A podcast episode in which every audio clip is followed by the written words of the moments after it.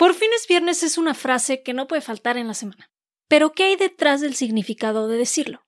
¿Demasiada inercia o se esconde un trasfondo en el que podemos filosofar? Te invito a tomar tu taza de té, café o copita de vino y pongámonos en el mood para reflexionar. Soy Sofía García y te doy la bienvenida Impermanente, el podcast para sacar tu mejor versión y vivir la vida que quieres.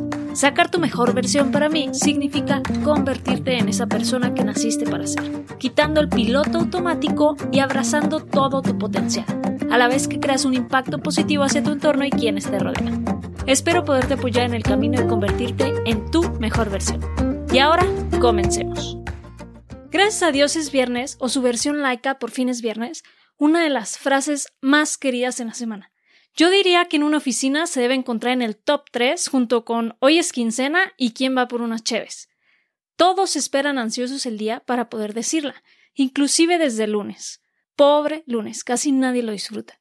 Pero a ver, ya que aquí nos gusta adentrarnos en el tema y filosofar un poco, ¿qué significa el uso de esta frase?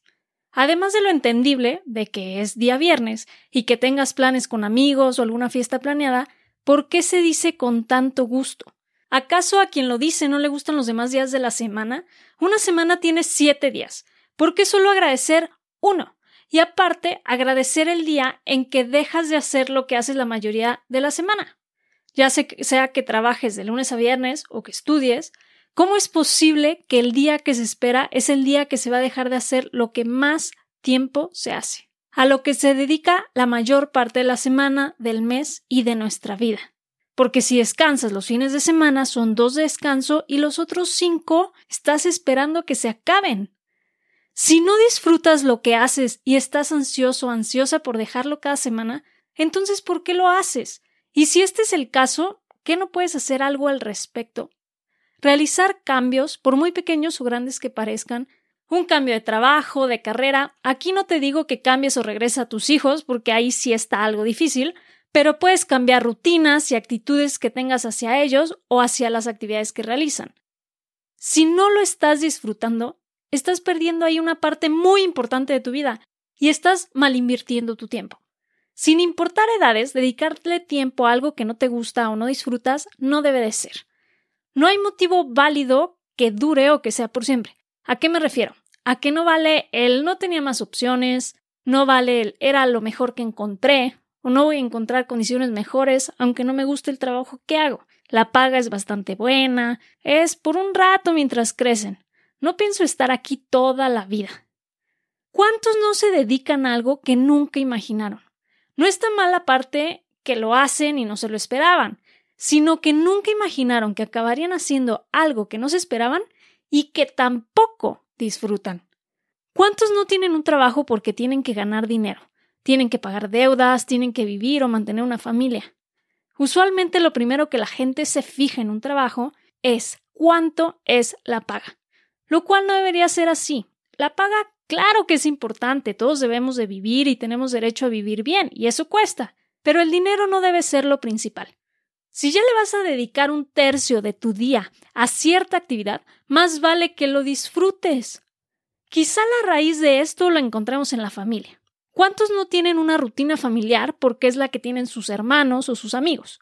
Yo no tengo hijos y no me quiero meter en temas que no conozco, pero viéndolo de afuera te puedo preguntar ¿Cuántas personas se ponen a planear su vida familiar más allá del tema económico-financiero o del dónde vivirán o cuántos hijos tendrán y a qué escuelas irán? ¿En qué se fijan los papás a la hora de educar a sus hijos? ¿Será que muchos caen en la rutina y el deber ser, olvidándose de tomar el carácter propio de los hijos, el que ya traen ellos y el cual hay que ayudarles a desarrollar?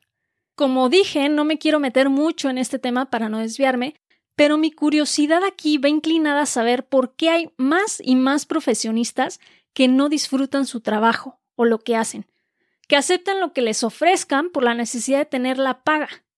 ¿Cuántas clases podrían tomar los niños para desarrollar habilidades de discernimiento o para encontrar algo para lo que sean buenos y les guste?